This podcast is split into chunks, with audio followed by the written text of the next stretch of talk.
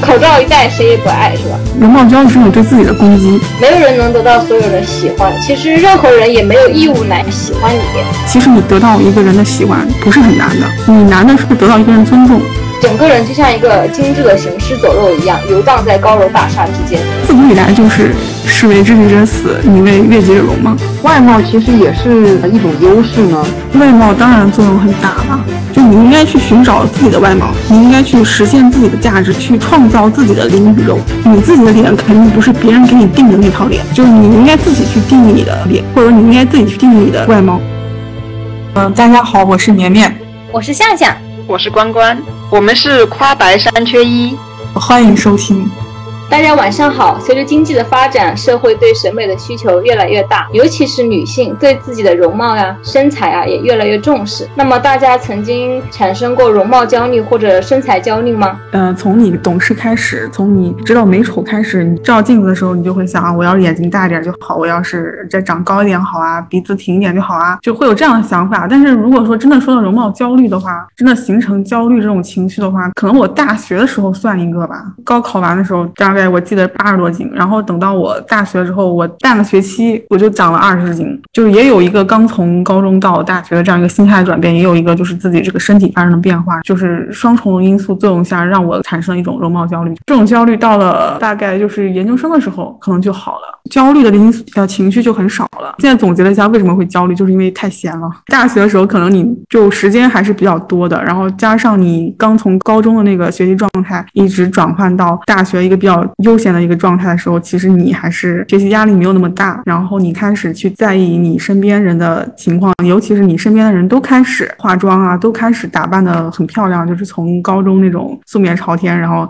到大学之后就开始各种打扮自己啊，这确实也是一个成长的一个必经之路。但是我觉得这个衔接的过程中很容易产生这种容貌焦虑，就是你这个时候是不是要开始变成一个由女孩到女人的这样一个转变，是不是开始要打扮自己？这个时候还有一种就是你开始是憧爱情，你开始可以谈恋爱的，就跟自然界里面的那种雄性求偶一样，就是每个人都要把自己打扮的好看一点，然后去吸引异性的目光。然后还有一个就是我从小一直到大的一个就是我的腿比较粗吧，因为我我就算是正我八十八斤的时候，我的腿都还是粗的。但是我的腿粗这一点其实也是打消我容貌焦虑的一个契机。八十八斤的时候，我那天就是从高考完回到我们我们家里面去，然后我一个很久不见的邻居突然一下就跟我说，他说啊你你怎么这么瘦了？他说你高高中学习太辛苦了，就瘦了这么多，怎么怎么的。然后我就还挺开心的，但是虽然考得不好，但是挺开心的，因为我瘦了。后面就旁边一个另外一个邻居，一个新邻居，他可能就没怎么见过我。然后就在旁边说了一句说说哪瘦啊，腿这么粗。然后我当时就我就一直记得这句话，那个时候就有点自卑嘛。但是到了大学之后，就可能我长了二十斤之后，我的腿当然就更粗了。然后我就焦虑了一段时间之后，我突然一下想到我之前瘦的时候，我想那个时候我也还是觉得我胖。等我一百多斤的时候，我再去想我八十八斤的时候，我觉得我八十八斤的时候就挺好的了。我觉得当时的那些焦虑完全就是没有必要的。然后我就想，可能我现在的焦虑其实也是没有必要的。而且我的腿来说，就我的小腿确实是那种肌肉腿嘛，确实比较粗，从从小到大就是粗的。我感觉就是这个东西，可能大部分就是百分之七十是由你的基因决定的，是由你天生决定的。如果等你长大之后，你要花超过百分之五十的精力去改变你可能认为的这个百分之七十由基因决定的这个缺陷的话，那其实就是一个费力不讨好的事情，或者说是收效甚微的事情。后面我当然知道，就是有很多人竟然跟我说啊，说可以去打什么瘦腿针啊这样东西，因为我本身也是一个比较惜命的人，所以我不太接受这种就是比方说动刀子啊，或者说任何住进我身体里面的一些东西。尤其是我了解了一下那个原理，说什么要短暂的溶解你的肌肉，就听到这个之后，我就想不行，我还要游泳，我还要运动，我还要去打球什么的，我不能不打球，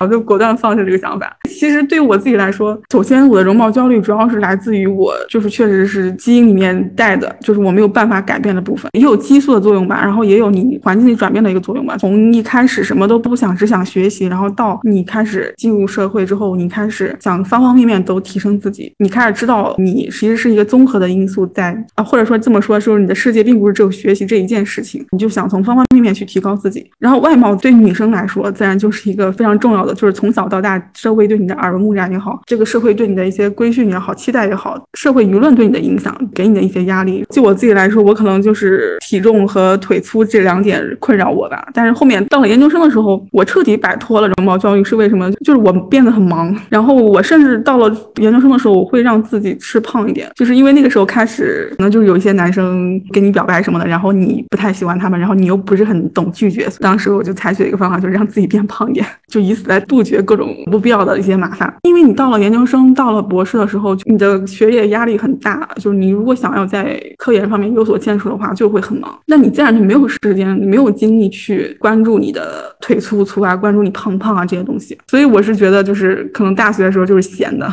我有一个方法啊，就是当时就是说啊，我当时有给自己一个月的时间，就是说你要不然试一下，就是完全不在乎你的容貌。我减肥的时候会想说，我今天吃了什么，吃了多少油炸的东西啊，吃了多少主食啊，就会计算这些卡路里啊，计算一些你摄入的热量什么的嘛。但是后面我就想，就是你到研究生之后，你会发现你根本没有时间了，每天你变得很忙，然后你当然就要规划好你每一块的时间和精力嘛。然后我就在想，我说我给自己一个月的时间，就是完全不要去考虑外貌其他的因素，就只考虑你每天吃什么，或者说只考虑你每天的要完成的一些东西，要完成其他的任务，就把这个外貌焦虑这一块全部给剔除掉。你就试一下，一个月之内，你看你有什么样的变化，或者说一个月之后你喜欢这样的生活方式吗？然后我就发现很爽。挺开心的，而且我的体重也没有因为我不去注意这个而增长，反而就是你不去注意这些东西之后，你有更多的时间去把你的精力放在学习上面，放在你的身体健康方面，你就会想吃这个东西是不是对你的身体有好处，而你的身体有好处呢，你自然就有更多的时间、更多的精力去做好你的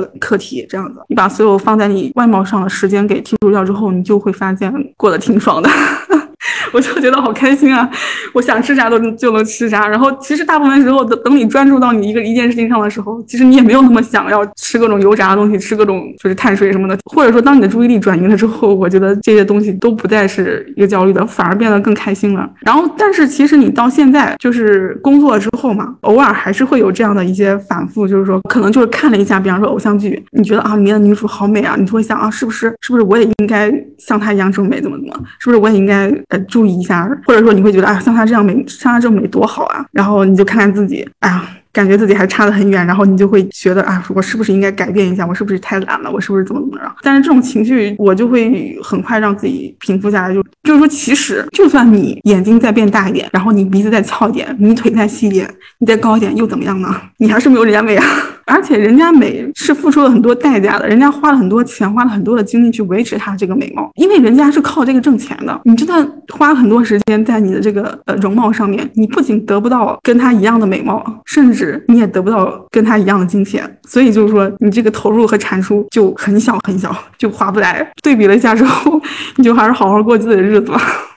而且确实自己也有很多想要做的东西，还有很多事情没有完成，所以我觉得我可能要把我的精力和一些注意力就放在我想要做的一些事上面，而不是说就是关注在外貌这一块。我现在总结了一下，就是觉得首先就是闲的，第第二个就是它的投入和回报比太低了，就这两件事情让我摆脱了容貌焦虑。我感觉我是一直都没有容貌焦虑的，可能是跟我性格有关系吧。从小到大，我感觉我的性格就比较像那种男孩子的性格嘛，就不太关注这种外表上面东西，而且也不是特别喜欢就是去在意这些关于容貌呀、关于那个穿搭呀、关于这些让自己变美的这些事情。所以容貌焦虑对我来说不能算是焦虑吧，但是说想让自己就是在外貌上面或者整个气质上面变得更好呢，这种想法肯定是有的。这个也主要是因为在工作上面就会有明显的区别，就是会感觉很多就是他的工作能力是一方面，然后如果他的在外貌上面就是变得更加干练一点，或者说就能够在第一眼上面能够让客户信服的话，可能就这个工作机会或者说这个项目可能就会更容易被那些人拿到。所以有这样一个对比之后的话，我就可能会下意识的说，在工作上面的时候就会注意一下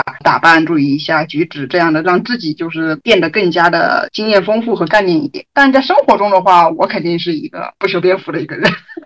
没有丑女人，只有男女人，我就是那个男女人。所以关于容貌焦虑这一点，实际上我是觉得，对我个人而言，我是没有更深刻的感悟了。我觉得不管是关于衣着打扮也好，还是关于那个内心的这种焦虑的呃提提升也好，其实都是有需求才会有这种焦虑的存在的。如果你没有需求，或者你自己本身的心理上面就不是这样想着的话，你容貌是丑还是美，对我个人来说，其实都没有什么太大的意义。哎，我好佩服关关啊，就是一直好像就没有进入容貌焦虑这个坑一样。我觉得你是真的是属于比较幸运的，我感觉我是属于绕了好大一个圈子才回来，就是浪费了很多时间、精力和金钱才回到你现在这个状态。你真的还是在这方面是有天赋的，你知道吗？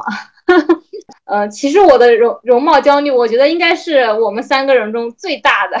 其实我上大学之前是，嗯，没有什么容貌焦虑的。高考之前的话，大家不评价你的外表，不评价你的这个身材的，呃，唯一的被评价的可能就是这个发型，就是说我不男不女，就是因为我上那个中初中的时候嘛，然后就是中考的时候就剃了个平头，所以别人看着就不知道是个男的还是个女的，就是评价为。不男不女不阴不阳就是只有那一次吧，而且可能就是一个小区里面的陌生人。一上了大学呢，好像事情就完全就变了。以前的时候，父母可能都是要求你有个好成绩，上了大学之后呢，父母就不再要求你一个好成绩了，就说哎呀你及格就行了。但是呢，你尽快找一个男朋友。而且上大学之后，女生就是都集体的发生了改变嘛，都会越来越注重这个外貌。所以呢，我作为其中的一员，也是受整个这个大环境的影响，也是跟风式的开始了打扮的道路，将自己的整个的这个形象往那种更有女人味的方向去打扮。以前上大学时候，老想去割一个双眼皮，但是不敢去割，后来就终于把它给做掉了。因为以前就是个那个叫什么，就肿泡眼嘛。但是呢，其实也只是稍微好看了一点点，但并没有像我想象中给我自己带来那么大的改变。尤其是疫情这几年吧，出门都要戴口罩，然后 口罩一戴谁也不爱，是吧？口罩这个东西一戴上，就感觉自己从这个世界上消失了。我看不到谁，谁也看不到我，自我好像就从这个世界隐身了。你出去，你不用担心别人知道你是你，反正你美和丑别人都不认识。以前的时候，基本上上工作的时候，或者说上大学的时候，出门都是要化妆的。但是发现不化妆了以后，这个地球不是照样在转吗？什么也不会改变。而且大家其实都是普通人，哎，谁还看不上谁呀？就我哪怕没那么漂亮，难道还不让我出门了不成？可能以前就是一种很心理上的阻碍吧，觉得不化妆、不穿裙子、不穿高跟鞋，然后不长发飘飘、不穿漂亮衣服出门，好像就不能出门一样。其实你想出门，只要穿上鞋就可以出门了，完全是没有什么阻碍的。真要说有什么阻碍，完全就是心理的因素在作怪。其实我自己觉得真的是过得更舒服了。以前真的是活得太累了，以前可能会觉得表面上就是活得很精致，但其实真的是活得很辛苦。比如说每天早上就要比别人早起半个小时化妆打扮，你要精心打扮这么久时间才出门，你睡觉时间就比别人少了二三十分钟。而且以前的话，就是经常就是穿裙子嘛，主要是为了显身材嘛。而且买的都是那种束腰的修身款，就是把那个腰勒得紧紧的那种，然后显得特别的这个呃腰细胸大的那种感觉嘛。但是穿这个东西就经常的勒的那个呼吸困难，而且穿裙子就要配一个高跟鞋，其实最矮的也要穿一个两三厘米，高的话连十厘米的都穿过。呃，是买的新鞋的话，那磨破脚那就是常事。而且穿那种高跟鞋，其实也走路也走不快。回到家的话，脚都是挺酸的。长头发就是从大学的时候开始留嘛，长发会更漂亮，让你显得更温婉一点。每次洗头发和吹头发的时候，都会花很多的时间，而且会掉很多头发，它都是一团一团的掉，就是特别引发你的这种秃头焦虑。而且以前我在学校洗头的时候，都是每次洗头都要一个小时。搞那个呃洗发露，然后再搞那个护发素，然后再涂发膜，然后再去吹头发，整体搞完大概一个小时时间。如果你烫染的话，花的时间更长，因为你还要用那些精油啊、弹力素啊去保养。呃，真的是为了这个长发要花很操很多的心。但现在基本上我剪了短头发之后，真的是太爽了，从来不护理，剪头发也不去店里剪了。就是以前上大学的时候，工作前几年的时候，基本上都是去理发店剪头发呀、烫染啊、护理啊什么的，也不知道买了多少会员，也不知道花多少钱。现在基本家里剪，头发打湿以后照着镜子自己剪剪就完了，连剪头发的钱都省了。就是感觉现在真的是，呃，很轻松，又省时，然后又省钱。然后买衣服也是，以前的话，基本上每个季度换季的时候都要跑去商场上买衣服，然后每一次去都要花大几千块钱。现在基本上买衣服都上拼多多，一件衣服不超过一百块钱，太爽了，而且穿着特别舒服。就是你现在穿这种衣服，你不感觉到身上有衣服存在。衣服就重新回归到了它原始的最初的那种状态，就是一个起一个蔽体的作用，或者说起一个保暖的作用，而完全不是那种呃为了过多的装饰啊或者品牌的溢价呀等等了。你再也不会再在意你的衣服会勒你的会勒你的胸勒你的腰，或者裙子太短了会走光啊，它在你身上就完全消失掉了。减肥就更是了，我觉得我们每一个这种从青春期过来的女生，应该都是备受减肥的这种困扰，我也是。持续性的好吃懒做，间歇性的减肥，然后就是敷面膜什么的啊。基本上以前的话，每两三天都要敷个面膜，但是其实以前每天敷脸也没有好成什么样子。现在我基本上已经就是疫情之后，我已经大概有两三年没有敷面面膜，但是我的好像皮肤也没有差到什么哪里去。所以我觉得以前为面膜花的这些钱，好像就根本就没什么用。而且我现在买的这种保养品，就都是那种。特别便宜的国产的品牌，好像也也还行。以前都是买那种欧美的大牌呀，或者韩国的、日本的品牌这种，现在都不买那种大牌，都买那种国产的小品牌。然后我觉得用起来也还行啊，也没什么问题。以前用那大牌的时候，皮肤也不见得有多好，还经常爆痘啊，或者怎么样的。就是我现在用的那个霜，其实就是二十多块钱一瓶，好像我觉得还挺好用的。以前就是买那种几百块钱那种眼霜，现在我买了眼霜就特别便宜，但我觉得也还蛮好用的。就是整个的这种消费在降级吧，而且我觉得降级以后才发现，我以前可能就是花了很多智商税在里面。我觉得以前就是呃每天都为这些外物所累。现在的话，基本上已经摆脱了这些外物的烦恼，可能嗯更加专注到自己的这种内心吧。而且最重要的是，还省了很多不必要的钱。还有就是更重要就是省了时间，省了精力吧。来自别人的这种评价对自己的影响是挺大的。高考之前可能没有人这样评价，但是可能上大学之后，真的是有很多人来评价你。我觉得我妈对我影响还是蛮大的，就是我妈对我的这种，她这种自带男性凝视的这种评价，对我还是蛮大的。她就整天要我，呃，就是化妆打扮。我在这个二十多岁的时候呢，可能在婚恋观上还是想找一个相爱的人相守一生。爱情电影看多了，执子之手，与子偕老嘛。但是到了三十多岁的时候，我就基本上已经放弃了要结婚的这个念头。二十多岁的时候，我也相过几次亲。现在我三十多岁了。我应该也不会再去相亲了，已经不再想去怎么样的打扮自己，然后找一个什么相爱的人，这种念头已经基本上就断绝了。而且都三十多岁的人了，已经不想再去倒腾自己，让自己去迎合别人的审美了。你要是喜欢我，那行，谢谢；你要是不喜欢我，就算了，咱们桥归桥，各归路，反正咱们都是普通人，谁也别为难谁嘛。没有人能得到所有人喜欢，其实任何人也没有义务来喜欢你。对我而言，我的这种容貌焦虑和外貌焦虑逐步消除的原因，就是第一就是年龄到了，就是年龄已经三十多了，可和你一二十岁的时候那种时候是不一样的。因为年轻的时候很容易跟风，很容易呃随波逐流，很容易受到父母的影响，也受到周围同事朋友的影响或者同学的影响等等。但是三十多岁的时候，已经就不太容易再受到别人的影响了。应该说思想上更加成熟，然后也更加独立了，会自己去思考，哎，这个东西是为什么会这样，然后我要不要这样，就不会随随便便去跟风了。你可能二十多岁的时候拼命的去迎合别人，也没有得到什么嘛。就像绵绵刚才所说的，你努力的去倒腾你的美貌，你达不到那些女明星或者女网红的程度，而且还赚不到别人那么多金钱，没什么用嘛。那到了三十多岁的时候，可能就不想再去倒腾。第二部分原因也可能是，就是我以前可能看过了太多的那种武侠小说呀、言情小说啊，或者说呃仙侠小说啊等等，就那个时候可能会对男性产生某种超脱于现实的期待。然后，当我真正的想要去组建一个家庭的时候，尝试和现实中的男性去相处的时候，就发现那个现实中男性和我想象中的那种期待的那种理想型男性完全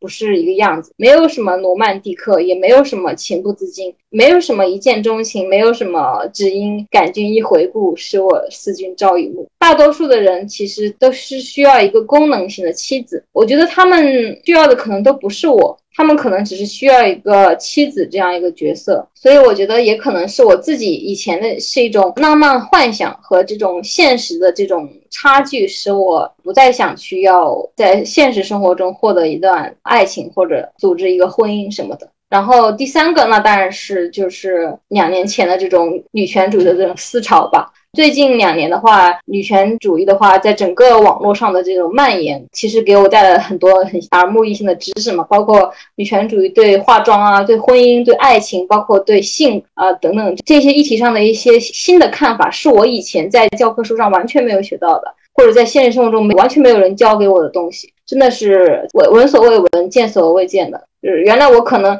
呃不是很想化妆，但是我的化妆可能就是为了迎合这个主流。哎，现在女权主义告诉我不，你不用化妆了。那我现在哎，正好 有个理论告诉我不用化妆了，那太好了。然后第四点的话，其实还是一个比较现实的问题吧，就是经济上的问题。就是如果你去打扮化妆，如果它不能给我变现的话，那我就不想再投入了。其实这是这个很现实的问题。我花了这么多时间、精力、金钱在这个事情上面，我最后得不到回报，那我就应该立即止损，停止投入。以前我可能搞这些最主要的原因就是想要寻找一个罗曼蒂克的爱情，然后想要嫁给一个自己喜欢的男人和他相守一生。但是现在基本上我已经放弃这条路了，所以说别人怎么看我就已经无所谓了。我折腾自己没有什么用，就是没有什么回报，那么我就会回到我自己最舒适的那种状态。当然，也有的人的最舒适的状态是喜欢化妆的，这种情况我也是遇到的。我有一个朋友，他就特别喜欢化妆、拍写真啊之类的。他妈跟我妈相反，就是我妈希望我化妆，就是希望我找一个条件好的男人嫁了，从此后半生有依靠。他们的任务呢也完成了，因为他觉得我一天不结婚、不嫁给别人，他们的任务就没完成，他们就死不瞑目。就我妈原话：“如果你不结婚，我就死不瞑目。”所以，我妈让我化妆的原因主要是这个。就是我那个同学的，她的那个妈妈呢，她跟我妈又相反，她妈妈又反对她化妆。为什么？她说你化成这样子，有哪个正经男人会喜欢？你就应该不化妆，素淡一点，看起来就是更贤惠一点，就是像个正经人家的女孩子那样。所以他妈不让她化妆，也是为了让她尽早嫁出去。所以我觉得我们这个两家的这种妈妈和女儿的这种状态的对比，应该是一个完全相反的。但是我和他，我那个同学正好，其实就都走到了家庭的反面，家庭期待的反面。虽然我们的最后结果是一个不化妆了，一个还在化妆，但其实我们都是在和父母的期待在做对抗，呵 呵还是蛮有意思的这个。然后第五点呢，其实就是产生了一些就是生存焦虑吧。在我决定不再去组建一个家庭的时候，可能对我来讲，个人生存才是最重要的事情。因为以前把精力都放在想要嫁给一个自己喜欢的男人。呃，其实我们在生存阶段上是平分的嘛，但是后来我基本上放弃了结婚生育这条路的时候呢，这个时候怎么样生存就马上就摆到我的面前，因为我不能再依靠另外一个人了。以前要想要买房的话，我可能是和对方家庭，哎，一人拿出一百万呐，共同买一个房子之类的。现在的话，我可能并没有另外一个人和我一起共同买房，我可能需要自己去凑钱买房了。那么这种情况来说，怎么样养家糊口，怎么样生存，可能才是我最需要考虑的问题。而提升我的颜值，根本对我来讲没有任何好处。当我开始决定可能不走结婚生育那条路的时候，而是要自己养家糊口的时候，那么整体来讲，这种容貌焦虑完全就不重要了，因为它根本就没办法帮我解决问题。其实我特别羡慕我的有一个室友，因为他是我，嗯，应该是在现实生活中见过的第一个完全没有这种焦虑的人，然后每天都是一种节能环保式的方式在生活。他整个人可能并不是我们通常所定义的那种成功人士，其实他可能也只是一个普通打工人，但是他过的这种状态真的是非常好，整个人看起来很开心、很知足，反而衬托我以前每天就打扮的很像一个白骨精一样，但其实内心非常的焦虑，非常不安，非常的这种迷茫，不知所措，每天都用那种忙碌的工作来填充生活，整个人就像一个精致的行尸走肉一样，游荡在高楼大厦之间。其实内心非常的虚无，而且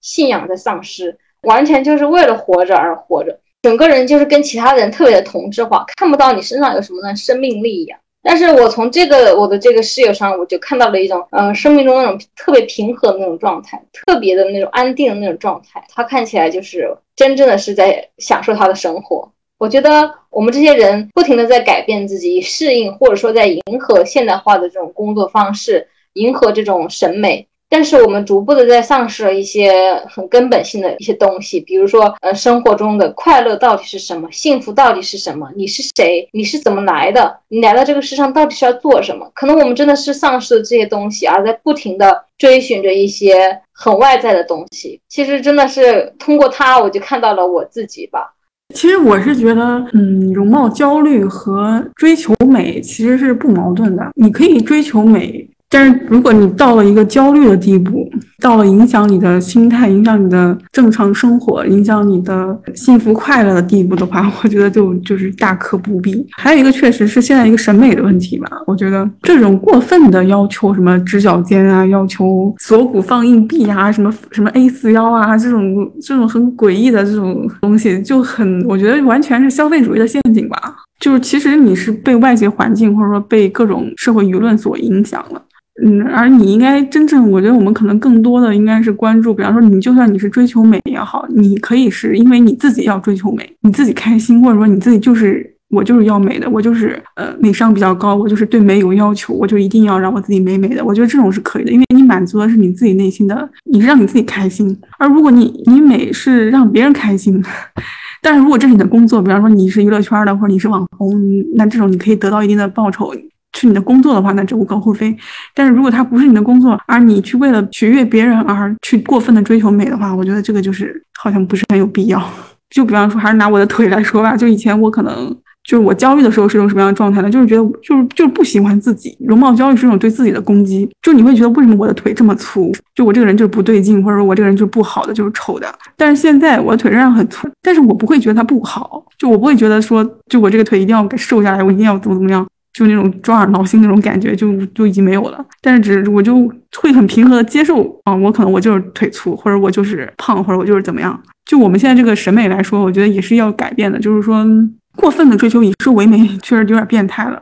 我不是说美的多元化，而是说，就是我们确实在某些方面做的太过了。首先就是还是要取悦自己吧，就是不能过于去谄媚别人。如果你的美的追求已经形成你对自我的这种攻击的话，就是非常的危险。我觉得，就是它其实对你的心理有很严重的一个影响。在你接受自己的基础下，你去追求美，我觉得这是完全 OK 的，或者说这也是人之常情啊。容貌焦虑到底是消费主义影响，还是一个求偶的一个状态？我觉得这个可能兼而有之吧。其实有一段时间，我们新中国刚成立的时候，就是那个时候，其实营其实倡导的是健康美嘛。你看那段时间的宣宣传画，其实画的全都是一些非常健美的女性，非常画的都是一些劳动女性。可能我们现在看那个时候的女性，其实是她的美，其实体现在一种精气神上嘛，就是特别对生活那种那种热情。自古以来就是“士为知己者死，女为悦己者容”嘛。就这句话，我就特别不赞同。可能其实容貌焦虑一直都有，一直都在困扰女性，但是只是近几年来被大家发现而已。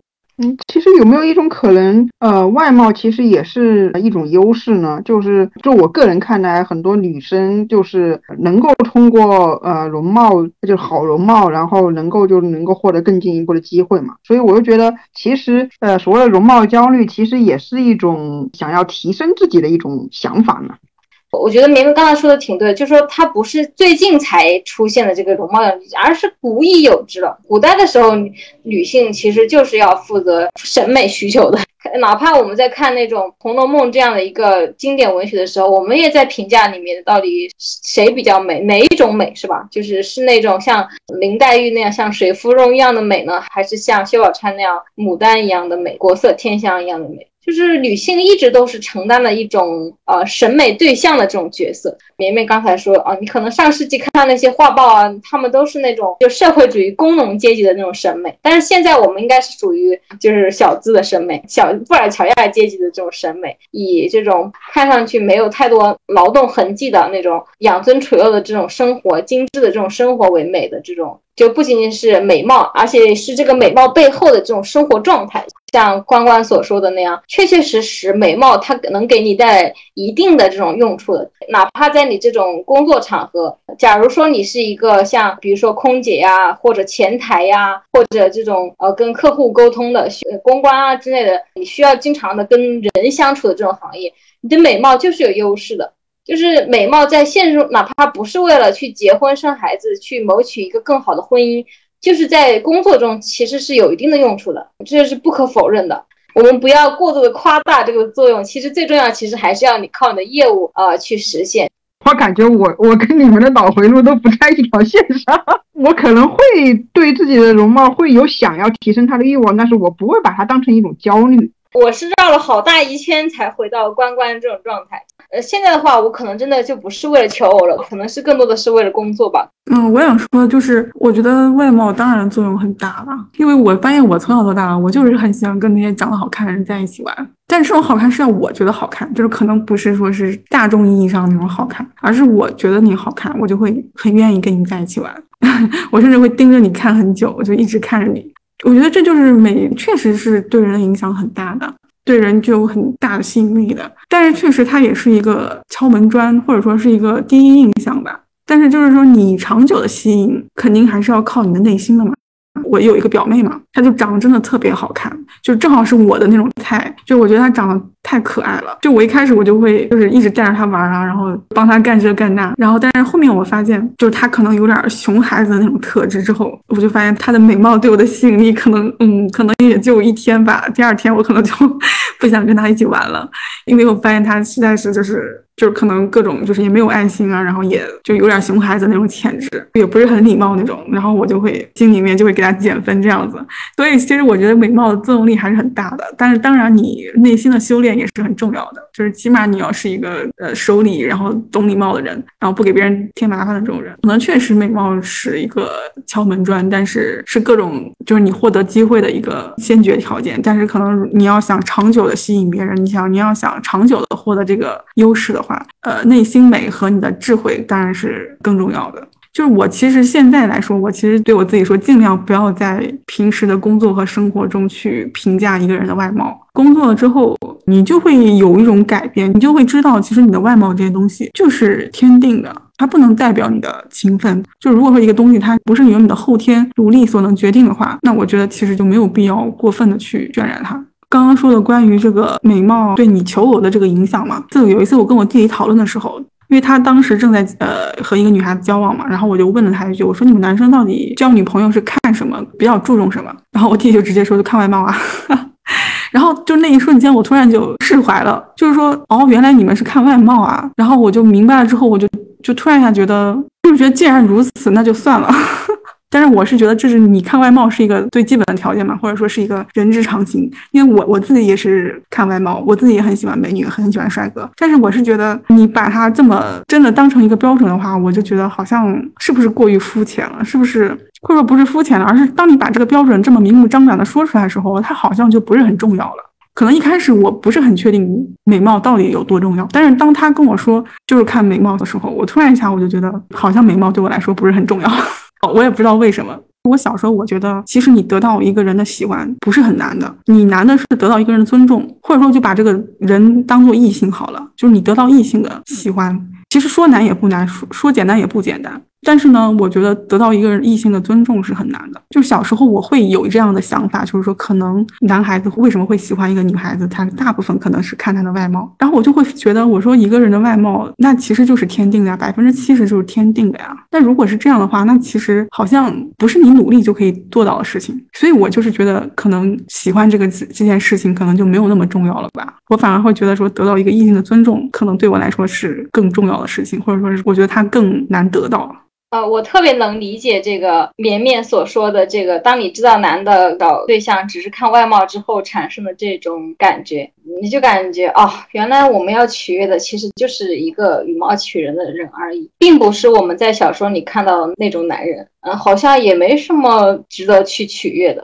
我对前段时间陈丹青说的那个关于他说脸很重要的那个言论，我觉得我是很很有共鸣的啊，我就说一下他说的原话吧。外貌决定一切，他说对我来说外貌非常重要。然后你放眼世界，你不能想象爱因斯坦是另一张脸，你也不能想象玛丽莲梦露是另外一张脸。呃，有时候你怀念一个死去的人，其实就是因为你再见不到这张脸。我对一张脸赋予了一切人类最重要的东西。嗯，这张脸也许跟好看没有关系，然后这张脸没了，你的一部分也就没了。我一点也不想忽略一张脸有多重要，但是我不会进入一个美和丑和漂亮和焦虑，因为这是一个人虚荣的、自卑的，嗯，社会的话题，其实和一张脸不太有关系。我很赞同，或者说对他说的这段话很有共鸣啊。外貌确实是很重要，但是就是社会刻板定义的美丽，社会刻板定义的外貌，我觉得就是没有必要的，这个是不重要的。就你应该去寻找自己的外貌，你应该去实现自己的价值，去创造自己的灵宇宙，你自己的脸。肯定不是别人给你定的那套脸，就是你应该自己去定义你的脸，或者说你应该自己去定义你的外貌。就是可能拍一个孩子的笑脸，可能那个孩子长得不好看，但是他在那一刻，他他的一张脸传达给你的那种快乐的情绪，或者说他那种特别生动的情绪，那种对生命的好奇，对生命的热爱，那种精神是可以传达出来的。综合来说，它是一种精气神也好，或者是什么也好，我是觉得就是说，就一个人的外貌不单单可以是以美来定义的，就是你在看到这样一张脸的时候，你是可以看到他的一部分的灵魂的。我就是想说，就这种东西可能对我来来说更重要的东西吧。举一个例子吧。之前大家不都说那个黄晓明很帅吗？但是我真的从小到大没有 get 到他的帅。我虽然知道他的五官是好的，但是他在我这儿真的就不能算一个帅哥。包括吴彦祖也是，我就是 get 不到他的帅在哪里。我可能就是不能够从他的这张脸上感受到和我一些精神也好，或者说某方面共鸣的一些东西。但是反而可能你比方说你跟一个人朝夕相处久久了之后，比方说我看到我爸，我有的时候我就会觉得我爸真帅了，就是。就就是真的，你会真的觉得他帅的那种。就是可能是你爱一个人的时候，或者你喜欢一个人的时候，你就会对他有很多滤镜。我不知道是这种滤镜也好呢，还是真的，因为你了解这个人之后，因为你知道了他的某些东西，或者说你们之间有一些相同的点，一些相同的记忆，一些相同的快乐的时刻，让你觉得他很帅。就这个东西，可能我爸大众意义上来说肯定没有黄晓明、没有吴彦祖长得帅，但是就每次看到他的时候，你就真的会觉得啊，他好帅。就是就是这样一种感受，就这种东西可能我没有办法描述出来，但是我觉得这个可能就是陈丹青说的那种脸的意义吧。我觉得这个话题进一步衍生，可以去衍生到什么是美，什么是美学。